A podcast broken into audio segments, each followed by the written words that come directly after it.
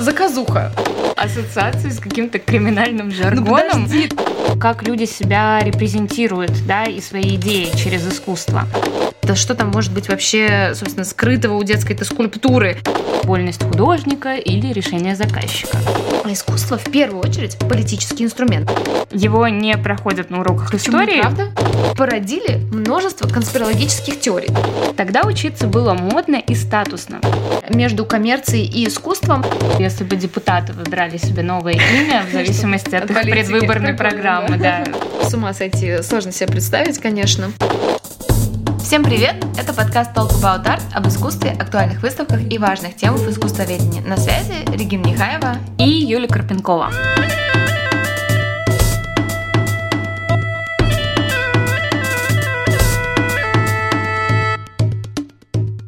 Всем привет! Мы с Юлей снова на связи, чему очень рады, ведь э, совмещать все и сразу становится все сложнее и сложнее, и для того, чтобы записать выпуск, нам сейчас приходится действовать очень точно и стремительно, пока кое-кто спит в соседней комнате. Да, и пока кошка не скребется в дверь, а утрамбовывается в шкафу, а за окном проезжает поезд, и тем не менее.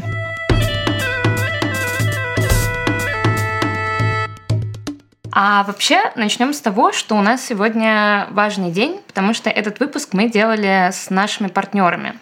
Вы могли заметить, что мы очень редко берем интеграции и выбираем только тех, в ком мы на 100% уверены.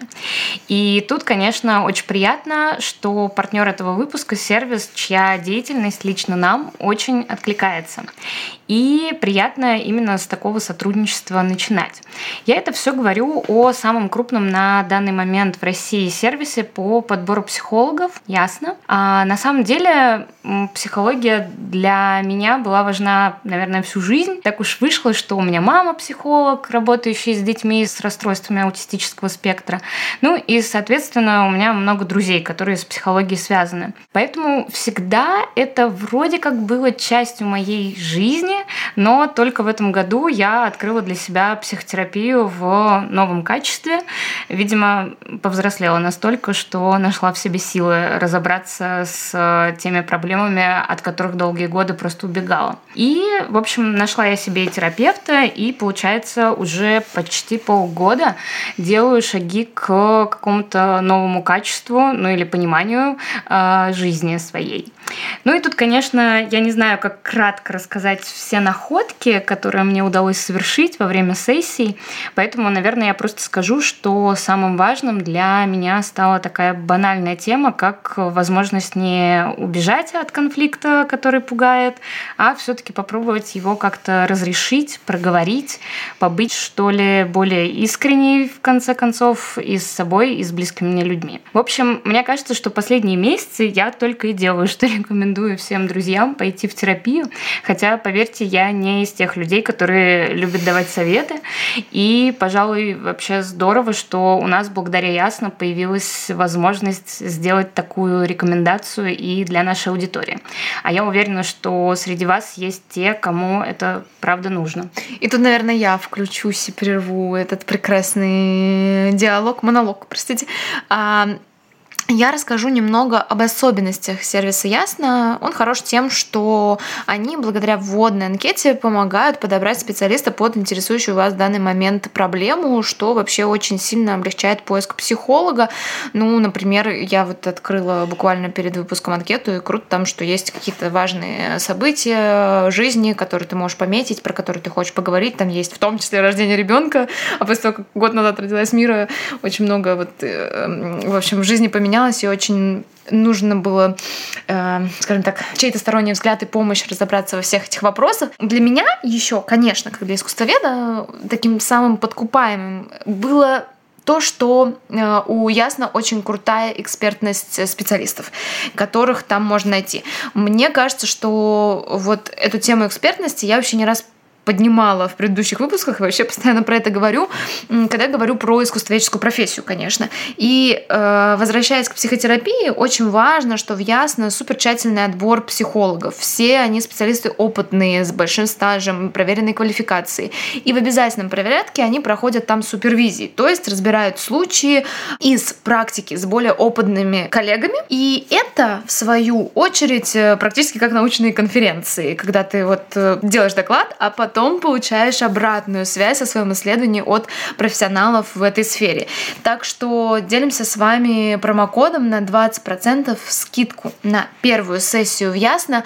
И запомните его очень просто. Это название нашего подкаста крупными большими буквами Talk About Art T-A-L-K-A-B-O-U-T-A-R T. Это была игра в спеллинг. В общем, правильность написания проверьте, пожалуйста, в описании. Там же все ссылочки оставим.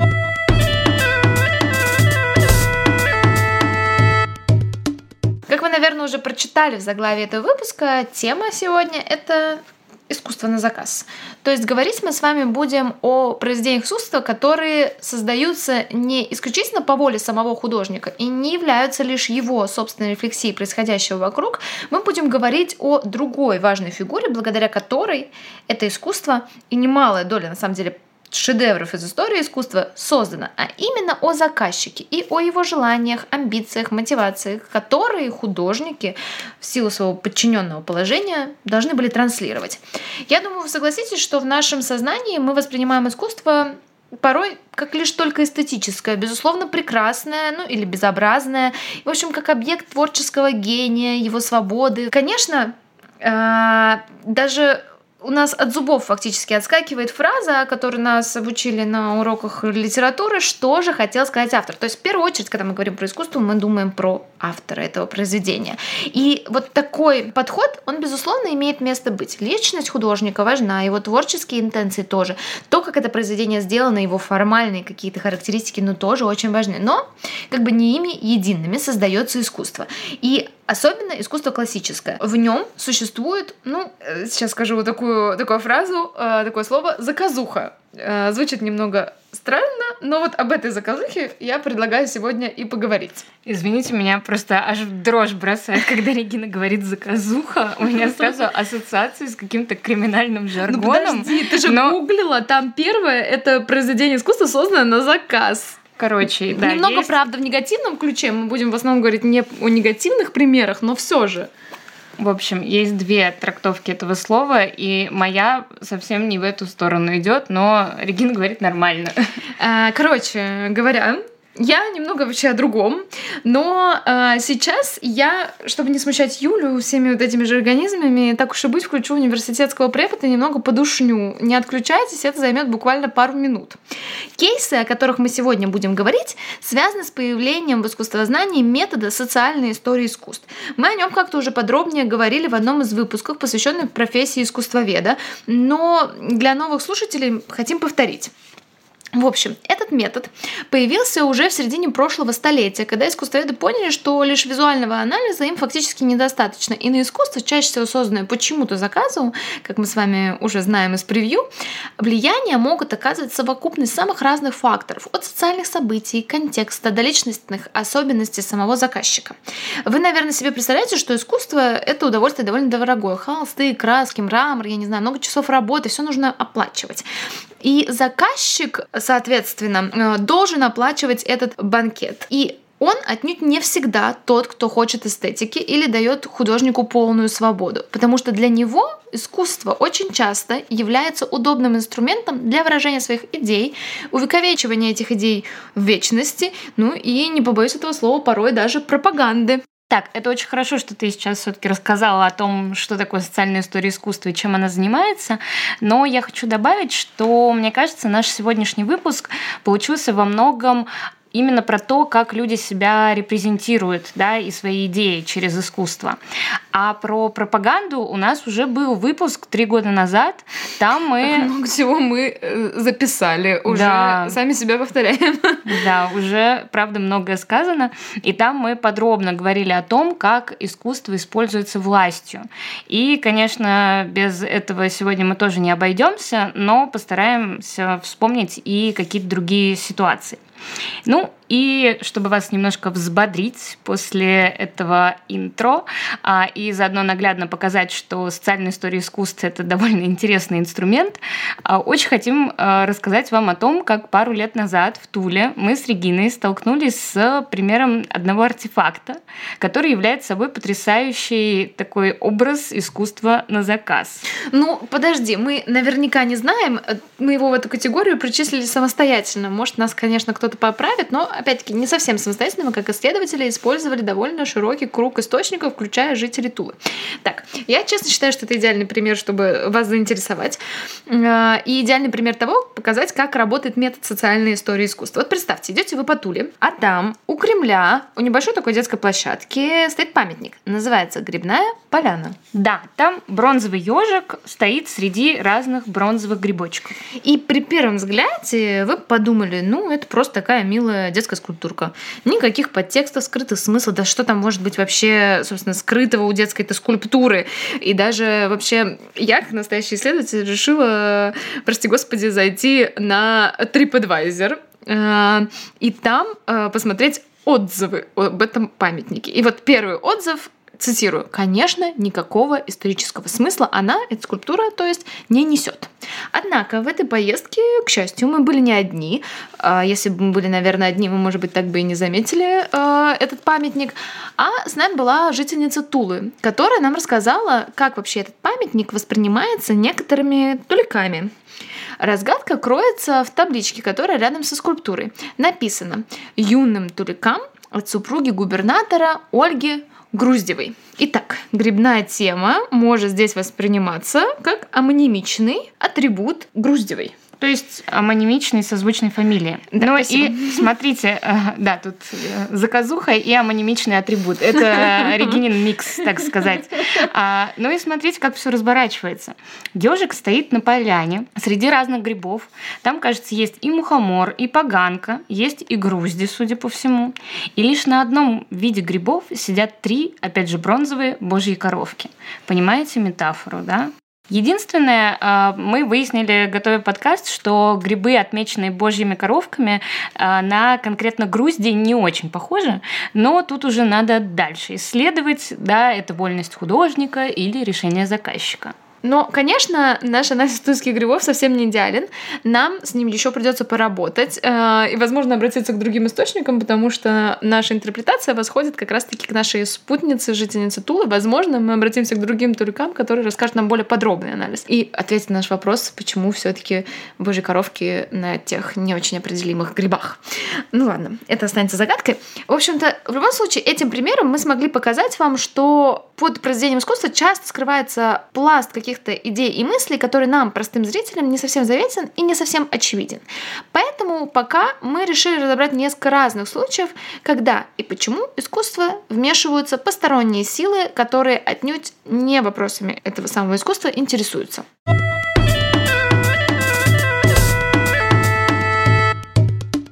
Да, мы сегодня не будем много говорить про пропаганду, но раз уж мы заговорили про заказы от политиков и людей, скажем так, у власти, я вот не могу не рассказать вам о паре примеров из искусства Возрождения. Это моя область э, профессиональных интересов, и особенно она близка к политическим аллегориям 16 века и, в частности, к заказам Карла V. Я думаю, что вы с этим персонажем еще мало знакомы. Его не проходят на уроках Почему, истории. Правда? Правда. Странно. Я уверена, Регин, ты пять лет назад тоже не знала, кто такой Карл Пятый. Сейчас просто обожает его. Но я, в общем, с твоего позволения добавлю, да, да, что он был королем Испании, потом он стал королем Германии и, наконец, получил титул императора Римской империи. Да, в 16 веке все еще такое было. Ну и завершающая строка из Википедии гласит, что он же правитель первый в мире трансатлантической красиво, империи. Красиво. Да, в общем, товарищ очень серьезный, думаю, вы поняли, менеджер высшего уровня. Ну, в целом, да, можно и так сказать. Так вышло, что я занималась всей этой историей два года, и могу вам долго рассказывать о Карле, о его заказах, о вообще контексте разных императорских и, не знаю, придворного патронажа 16 века, а, но о нем скажу лишь то, что он был настоящим трендсеттером среди властителей 16 века. На него хотели походить практически все, как в вопросах покровительства искусства, так и и военной стратегии. Правда, надо сказать, что для Карла, по всей видимости, искусство имело не столько эстетическое значение, сколько оно было важно из-за смыслов, которые оно несет в политическом плане. И здесь очень показательный пример, который случился с Тицианом. Тициан вообще довольно трепетно относился к своим отношениям с Карлом V. Ну да, представьте дружить с правителем первой трансатлантической империи. Ну да. А, в общем-то, Тициан подготовил Карлу V подарок и подарил лучшее, по всяком случае, по моему мнению, и очень универсальная по-венециански, это картина с обнаженной Венерой. Ну, в общем-то, если знаете живопись начала 16 века Венеции, то можете себе представить, какое количество таких образов там циркулировало. И вот представьте, Карлу картина, конечно же, не понравилась. Он быстренько ее ну, сбагрил своему сыну Филиппу II. И это, на самом деле, довольно интересно. То есть для Карла искусство — это не предмет роскоши, наслаждения, а искусство в первую очередь политический инструмент, который бы зафиксировал его величие в вечности. И мы знаем множество примеров заказов, которые прямо или косвенно могли быть такого рода пропагандой его идей, да, демонстрацией а, его величия. И это те заказы, которые Карл хранил использовал, показывал, выставлял, в отличие от передаренной Венеры. Таким, например, а, предстает знаменитая скульптура Леони Леони, а, где Карл V весь такой в доспехах, прекрасный, атлетически сложенный, попирает, а, то есть топчет ногой какого-то бедного товарища. И тут на самом деле много смыслов, которые при первом взгляде, опять-таки, не считываются. Итак, во-первых, вещь была заказана в связи с победой Карла V при Мюльберге. Это вообще очень важное событие для его правления, одно из последних, завершающих. Ну, в общем, не будем вдаваться в историю, просто поверьте мне Маслова было очень важное событие. И, очевидно, побежденный воин здесь – это еретик и протестант, против которых, примерно, как раз-таки Карл V и воевал. А сам Карл, соответственно, такой вот торжествующий католик. С другой стороны, сам сюжет отсылает к Энеиде, а одеяние и то, как э, стоит, э, в какой позе, то есть иконография э, да, самого императора Карла V отсылает к изображению императора Августа, великого древнеримского императора, с которым Карл V себя отождествлял.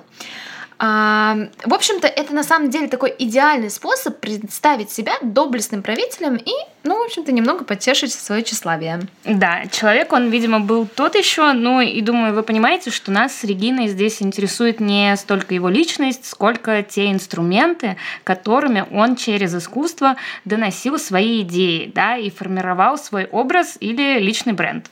Мне кажется, я сейчас что-то на блогерском сказала, ну да ладно. А мне хочется немножко разбавить эту тему с пропагандой, ведь в ренессансном искусстве отнюдь не все вокруг э, этого крутилось.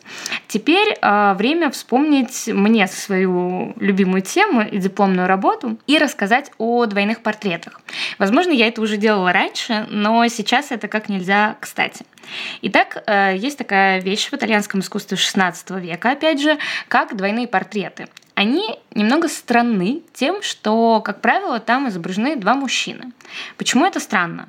Потому что до этого на двойных портретах изображались муж с женой. Да, портрет был, так сказать, тоже важным статусным объектом.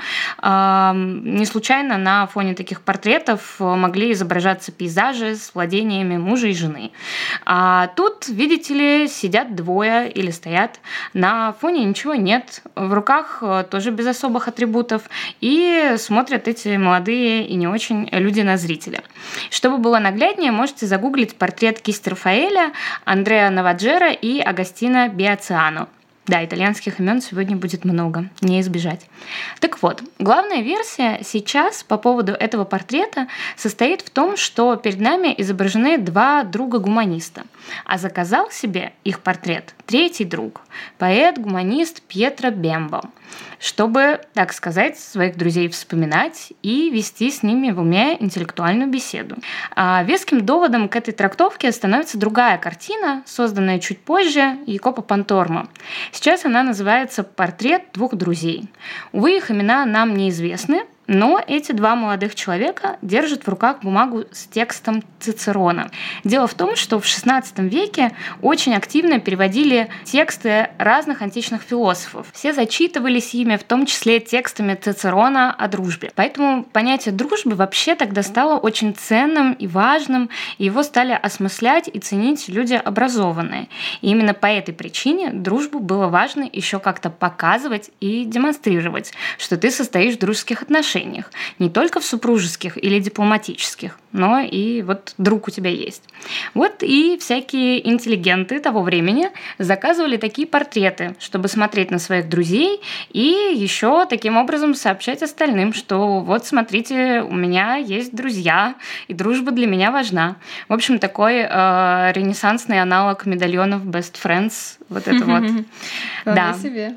Да, есть э, двойные портреты и другого рода, но тоже связанные со статусом человека. Тут не про пропаганду речь, а именно про то, каким заказчик хочет себя показать. Например, тогда же появляются портреты с учителем, да, такой определенный тип. Э, такой портрет есть у художника Якопа де Барбари. Там заказчик стоит модный молодой человек, и он изображен рядом с известным математиком Укой Пачоли, который доказывает теорему Евклида своему, собственно, заказчику. Тогда учиться было модно и статусно, поэтому вот и получилась картина за уроком математики. И здесь можно подумать, а как вы себя умным показываете в соцсетях? Ну, вот. сейчас совсем другие способы, совсем не теорема Евклида, к сожалению, а может быть и к счастью. А тогда знаю. заказывали картину. Да. Но, кстати говоря, вот ты упомянула гуманистические портреты, а мне вспомнилось одно из самых известных произведений эпохи Возрождения, только не в Италии, да, а за Альпами, это Миленский диптих Жана Фуке. И это, кажется, то произведение, которое невероятно часто превратно толкуется, уж слишком часто. И это хороший пример того, как вроде бы инструментарий социальной истории искусства используется, но используется с определенными, скажем так, ошибками и нарушениями. А я предлагаю начать немного издалека, Предлагаю посмотреть на форму самого произведения. Перед нами молельный диптих, то есть две доски религиозного назначения, которые складываются в единую программу. И этот диптих совсем небольшого размера, то есть предназначался он непосредственно для домашнего использования заказчика, но ни в коем случае не в церковь. Для церкви совсем другие размеры существуют. И эта форма не новаторская, она на самом деле нас считывает к тому моменту, э, как был создан Миленский диптих, уже практически полстолетия, наверное. А, в общем, такие варианты с Мадонной писались э, и такими мастерами, как Райгир Вандервейден, Иван Эйк, и Мемлинг, и многими другими а, художниками Северного Возрождения. А откуда же такое желание заказать себе домой образ, да еще и сюда себя туда вписать. А я здесь важную часть не сказала, ведь э, на самом деле этот диптих из двух створок. С одной стороны религиозное назначение створка, с другой стороны портрет заказчика. А на самом деле вот это вот вписывание себя в эту казалось бы, религиозную историю, это на самом деле никакое не кощунство, а отражение мировоззрения людей в 15 веке, когда вера для них становится неотъемлемой частью повседневной жизни. Эти люди стремятся не просто номинально молиться, они хотят погружаться в молитву и становиться частью священной истории, переживать те же чувства, события, в общем, всячески а, глубоко проживать все то, а, во что они верят.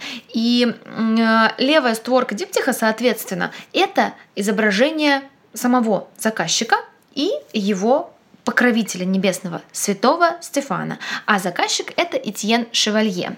И он стоит в такой молитвенной позе, потому что на другой створке как раз-таки изображение Богоматери, а, перед которой он предстоит, которой он молится. А вот правая створка это на самом деле та часть, которую чаще всего толкуют превратно. Кстати, за счет того, что диптих в свое время был разделен, и очень многие люди говорят про Миленский диптих, вспоминают только вот эту створку с Богоматерью, а то, что здесь есть вообще э, молящийся заказчик, никто практически не вспоминает. А, в чем же история? Перед нами изображение Мадонны с младенцем, которая окружена ангелами, и есть одна деталь, которая всех смущает. У Мадонны открыта грудь. И вот этот такой элемент породил множество спекуляций на тему того, что Мадонна — это вообще образ любовницы короля Агнес Сорель, а грудь — это явный признак эротизации. И это классный пример того, что как бы э, были использованы инструменты социальной истории искусства, но не очень-то к месту.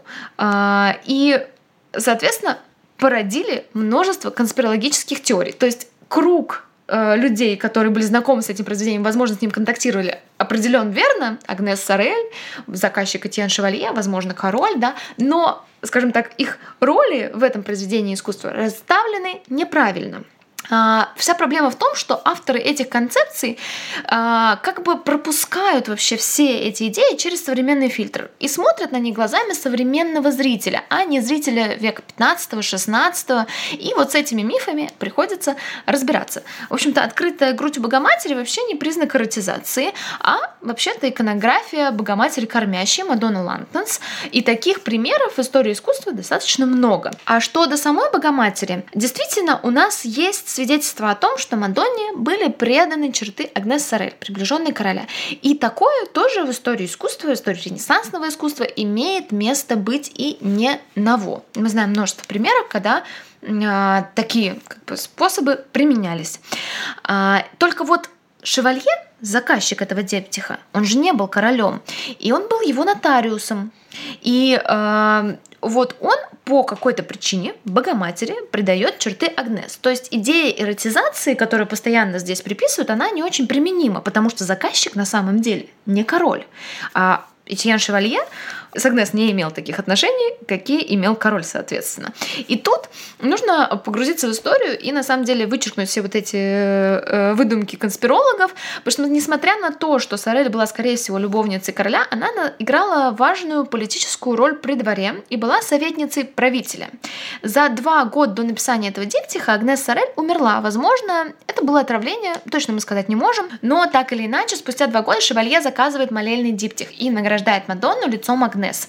И тут вступает в игру категории, которые современным зрителям, то есть нам с вами, не очень-то понятны. Можно долго пытаться спекулировать и говорить о каких-то политических амбициях самого Шевалье. Все это, конечно, тоже имеет место быть. Но мне кажется интересным другое предположение. Сорель и Шевалье при дворе занимали чем-то похожие места, позиции, да, и некоторые следствия предполагают, что их э, связывала на самом деле дружба. И причины для заказа были очень личными. Вполне возможно, это тоже проявление той самой гуманистической дружбы, про которую говорила Юля. Да, вот это для меня на самом деле открытие, вообще интересная трактовка этой вещи, неожиданная. А вообще средневековые диптихи и триптихи — это довольно интересные вещи для разговора как раз о заказчике. В северных странах в связи с популярностью частных молельных образов художники готовили такие вещи заранее, создавая сначала одну панель с изображением, например, сцены из Святого Писания, а потом добавляя боковые створки, а, которые вначале оставляли пустыми, пока не появится заказчик. Как только он появлялся, художник дописывал боковые створки, добавлял, например, на одну из них образ святого, покровительствующего именно этому человеку, рисовал в окне дома, скажем, герб будущего владельца триптиха, а на другой створке писал уже его самого. И иногда заказчики вновь возвращались к художнику с этим домашним алтарем с просьбой дописать, например, его появившуюся жену и уже детей. Новую. Да. Да, или вторую жену, да, и так далее. И это все было в порядке вещей, и, как вы понимаете, художник здесь работал, так сказать, верным исполнителем желаний заказчика, готовым потом еще принимать правки и вносить их. Да, кстати, вот то, что мы перечислили, это такие маленькие частные истории, довольно практичные. Но есть и большие заказы, которые устремлены к идее прославления заказчика вечности. И они, конечно, уже не про камерность, и не про портрет друзей или уроки математики, а про фрески, большие ансамбли и про архитектурный патронаж. И мы тут недавно с моими студентами обсуждали папу Сикста IV. И не могу с вами не поделиться этой историей по, скажем так, горячим следам.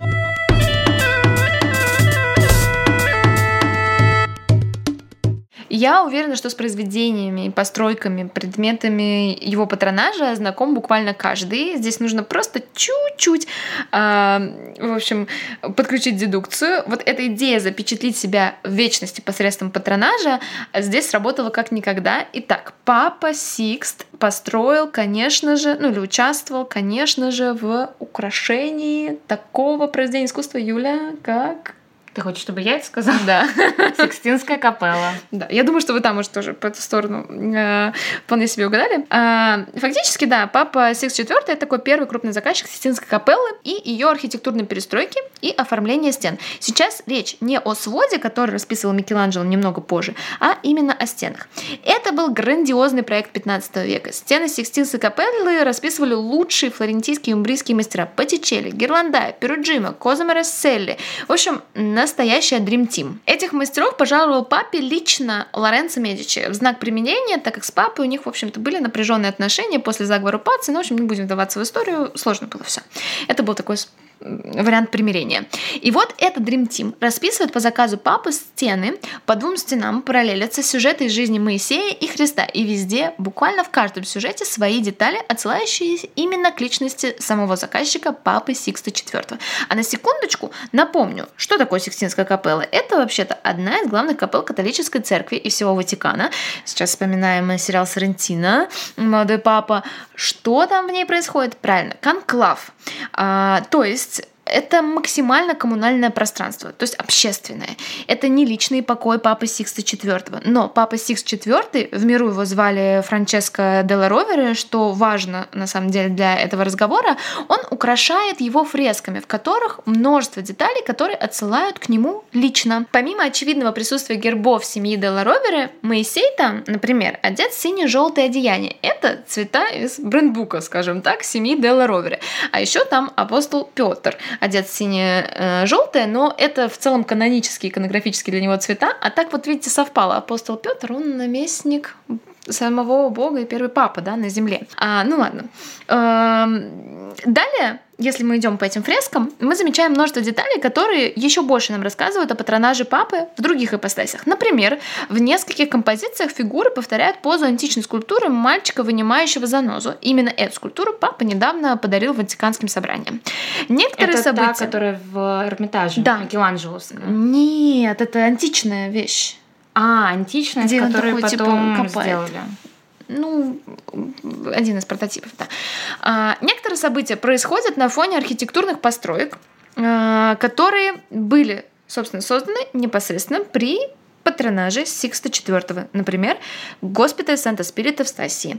И я уже не стану разбирать детально программу всех этих росписей, но поверьте, там действительно очень много личного того, что без знания контекста и личности заказчика мы с вами считать бы не смогли. И вообще я здесь немножко хочу еще дополнить э, про имя. Папа Сикст выбирает себе имя Сикст. Соответственно, Франческо Делла Ровере, когда становится папой, выбирает себе имя Сикст, он по счету четвертый. А если вы помните сериал э, «Молодой папа» Соррентино, то там там э, Пий, он же в миру Ленни Белардо выбирает себе соответствующее имя. Да, это такой introduction для тех, кто не посвящен да. в систему выбора папы. Они, оказывается, могут выбирать себе имена, да. и это определенный маячок их будущей они... политики. Так вот, если Лени Беларда был таким ультраконсерватором, он выбирает себе имя Пи, и все папы с именем Пи, как правило, это консервативные папы, да, то э, в случае с Сикстом уже реальным, а не вымышленным, он выбирает не просто так э, это имя. Все папы Сиксты были великими покровителями искусства. Один из них, например, построил Лутеранский собор, что вообще-то тоже очень важно, один из главных э, соборов тоже католической церкви. Я сейчас представила, если бы депутаты выбирали себе новое имя в зависимости от их предвыборной программы, да, ну вот что-то такое. А вообще, да, история Сикста IV это как раз пример, когда желание заказчика приобретает какой-то невероятный масштаб. И на этом моменте мне все-таки хочется вылезти из средневековья и ренессанса. Наконец. Да, удивительно, что ты рада. А, Я и, грущу. И переместиться чуть подальше, пока Регин грустит, рассмотрев то, как начали формироваться целые институты, призванные обучать художников так, чтобы те впоследствии могли бы выполнять желания заказчика в должном объеме. Поэтому я хочу поговорить о такой вещи, как Академия художеств. Она появилась в России в XVIII веке и строилась по подобию европейских академий. Здесь обучали живописи, ваянию и зодчеству. Ведь искусство на тот момент были уже очень значимы для власти, были неплохим способом создавать себе имидж. Вы это уже понимаете после примеров с Карлом V, Папой Сикстом, да и даже с ренессансными портретами. В общем, императорская власть дает большие деньги на строительство академии, приглашение зарубежных художников и даже на закупку картин в Эрмитаж. Особенно много в этом направлении сделала императрица Екатерина II. Итак, Академии изначально были связаны именно вот с этим заказом, что нужно сделать и сколько людей нужно обучить, чтобы удовлетворить вкусы заказчика. Да, то есть Академия художеств, она изначально не формировалась как современные свободные школы для искусства. Это не было местом для вольнодумства. Это была история про оттачивание навыков, которые ты потом можешь прекрасно применить, чтобы выполнить заказ и, соответственно, никакой творческой свободы здесь не предполагалось. И главной проблемой становилось то, что Академия устанавливала какие-то четкие темы выпускные, э, которым художники должны были следовать. И, к слову, именно против этого бунтовали в будущем передвижники. И, собственно, вы, наверное, думаете, а почему только пример с передвижниками, почему другие художники не выходили за пределы академии, а если там все так не свободно, неудобно, почему нельзя было организовать свою, не знаю, академию? Дело в том, что, опять-таки, это очень вертикальная структура, это очень строгая иерархия, и самый крутой жанр — это, на самом деле, исторический жанр. Он в этой иерархии стоит прямо-таки сверху. А, и исторический жанр, если вы о нем подумаете, кто заказывает большие полотна на темы из истории, мифологии или религии, прошлого и так далее, это, конечно же, власть. Соответственно, помимо всего прочего, Академия предлагала своим выпускникам, а потом не только выпускникам, еще и связи э, с заказчиками потенциальными, а еще и госзаказы.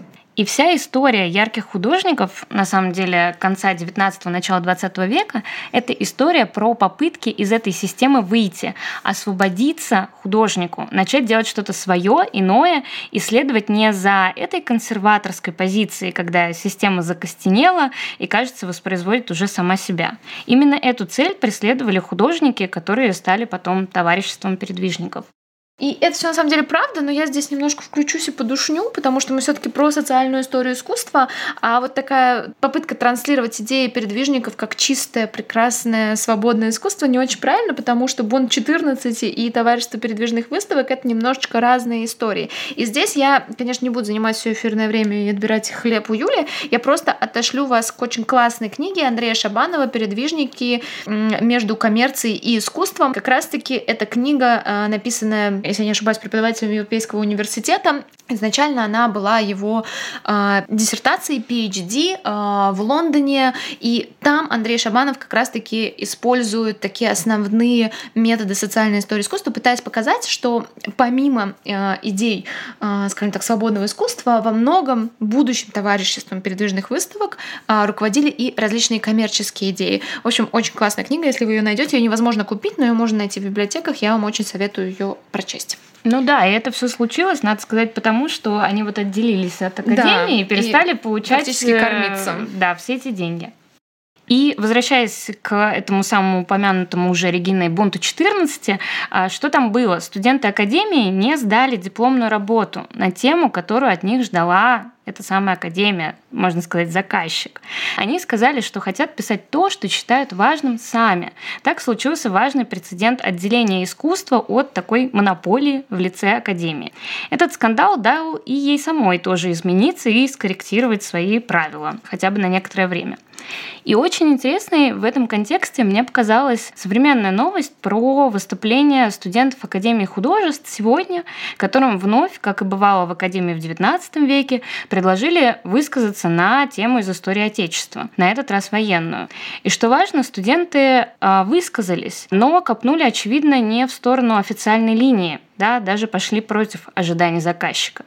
И передвижников после этой новости вспомнила, конечно, не только я.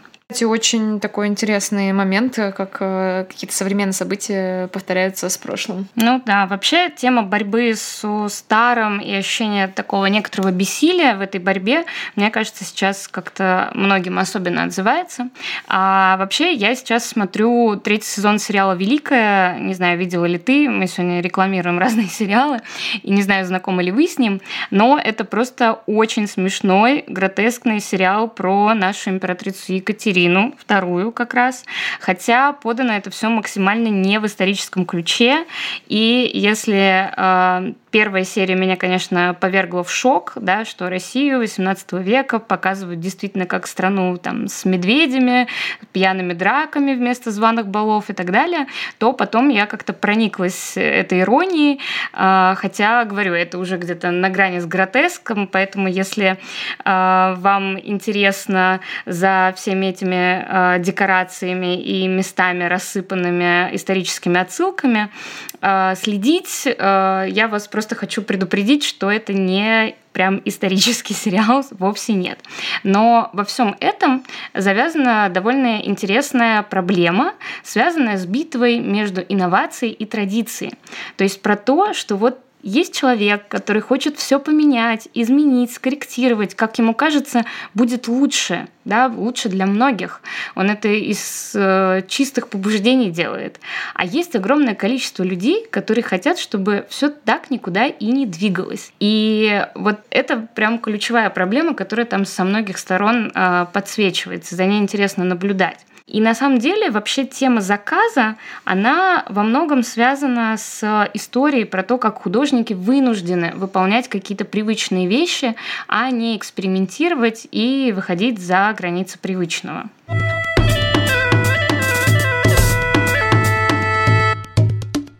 И если мы говорим про заказ, то стоит, конечно, вспомнить архитектуру, потому что это та область, где заказ проявляется наиболее ярко. Всегда очень интересно наблюдать, как облик наших городов определяется именно идеологическими мотивами действующей власти. И, наверное, самый яркий пример из истории — это Константин Тон и появление неовизантийского архитектурного стиля в России XIX века. Если говорить о том, чем являлась церковь в те годы, надо сказать, что она еще носила какие-то дополнительные функции, функции, о которых мы сейчас как бы довольно редко вспоминаем или не наделяем этими функциями церковь, это функция памяти и место, где хранится память о тех или иных событиях, поэтому нередко древности, с древних времен церкви ставили а, на тех местах, а, которые напоминали, например, о важных событиях, а, они выступали своего рода монументами, памятниками о каких-то событиях, которые не надо забывать. И таким на самом деле был а, очень важный собор, известный всем москвичам и один из таких, одна из таких достопримечательностей Москвы, храм Христа Спасителя. Он тогда стал своеобразным мемориалом мемориалом Отечественной войны 812 года. И так как возвели сей грандиозный памятник отнюдь не сразу, видно, как менялись требования заказчика, в данном случае императорской власти, к архитектуре этого памятника. Как обычно, для строительства, конечно же, был такой открыт open call, открытый конкурс, где разные архитекторы могли представить свои проекты. И в 1817 году, то есть уже спустя пять лет после войны, победил а, проект Карла Витберга. А, можете его загуглить. А, этот храм выглядит совсем иначе. Он был куда ближе, например, к Исаакиевскому собору, там такие античные колонны. Проекту их даже должно было быть аж 600 штук. Да, так для сравнения, у Казанского собора в Петербурге 96 Это колонн. просто с ума сойти, сложно себе представить, конечно. Ну, если как-то подытожить, стоит сказать, что это колоссальный проект. Еще там были похожие на египетские обелиски а, объекты на территории. И, в общем, какой-то такой поздний классицизм, очень величавый, схожий с римской архитектурой, например, с пантеоном. Вот только реализовать эту идею непрофессиональному архитектору Винбергу и команде строителей за последующие годы, к сожалению, не удалось. Его даже, в общем-то, сослали за обвинение в растрате государственных средств куда подальше. А, но не будем об этом. Ключевое здесь то, что возобновляется строительство храма уже при новом императоре Николае I. И проект, предложенный Тоном, выглядит совсем иначе. Теперь тут нет никакой античности, нет римских колонн, а есть отсылки к русским храмам. Например, к Пятиглавию Успенских соборов в Кремле или во Владимире. И здесь очень важно, что выбор такой архитектуры, такого источника для архитектуры храма Христа Спасителя, а, в этом случае тоном, архитектором, определялся на самом деле настроением заказчика этого памятника. А, тогда это уже был Николай I, для которого некой идеологической программой царствования после шока от восстания декабристов становится теория графа Уварова, сформулированная как, сейчас я вспомнили школьную программу, православие, самодержавие, народность. Конечно же, храм Христа Спасителя эти идеи прекрасно иллюстрировал, связывал нынешних правителей с древнерусскими князьями, а своим масштабом показывал вообще крепкость и нерушимость державы и такой вот экзотичностью архитектуры, действительно, она совершенно не европейская, да, не общеевропейская, он как бы отделял Россию от Европы, что тоже в целом соответствовало политике Николая I. Ну, и тут, я думаю, становится чуть яснее, почему именно на месте этого храма советское правительство спустя чуть меньше, чем сто лет решила реализовать свой новый проект – Дворец Советов. Слишком много в храме Христа Спасителя было историй и ассоциаций, связанных с предыдущим заказчиком, с императорской властью. К слову, просто не могу с вами не поделиться своей недавней находкой, связанной как раз с этой местностью и с историей Дворца Советов. Напомню, а, это здание совершенно утопический проект, который был придуман и утвержден в 1931 году. Так и не реализованный? Да. Это должен был быть стоэтажный небоскреб по высоте всего на сотню метров ниже Останкинской башни с гигантской совершенно скульптурой Ленина наверху. Можете посмотреть чертежи, они пугают и завораживают одновременно. Но, как вы знаете, на месте взорванного храма, да, в 30-е годы а, предыдущий храм был уничтожен, дворец Советов так и не появился. И долгое время там находился бассейн Москва, думаю, кому-то тоже известный факт.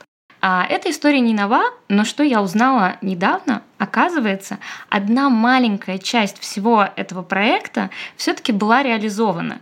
И это, оказывается, заправка возле здания Пушкинского музея, чье нахождение там вызывало у меня вопросы, наверное, последние лет пять, потому что я там ходила и думаю, а что это за странная заправка? Да, Очень... такое ощущение, что на ней никто никогда не заправляется, потому что она ведомственная. Да, то есть она какой-то такой портал в прошлое, очень странный и непонятный. Оказывается, это кремлевская АЗС на Волхонке, и она, правда, архитектурный памятник, с которым ничего не делают, хотя были мысли, как бы ее перенести и освободить место для увеличения Пушкинского музея.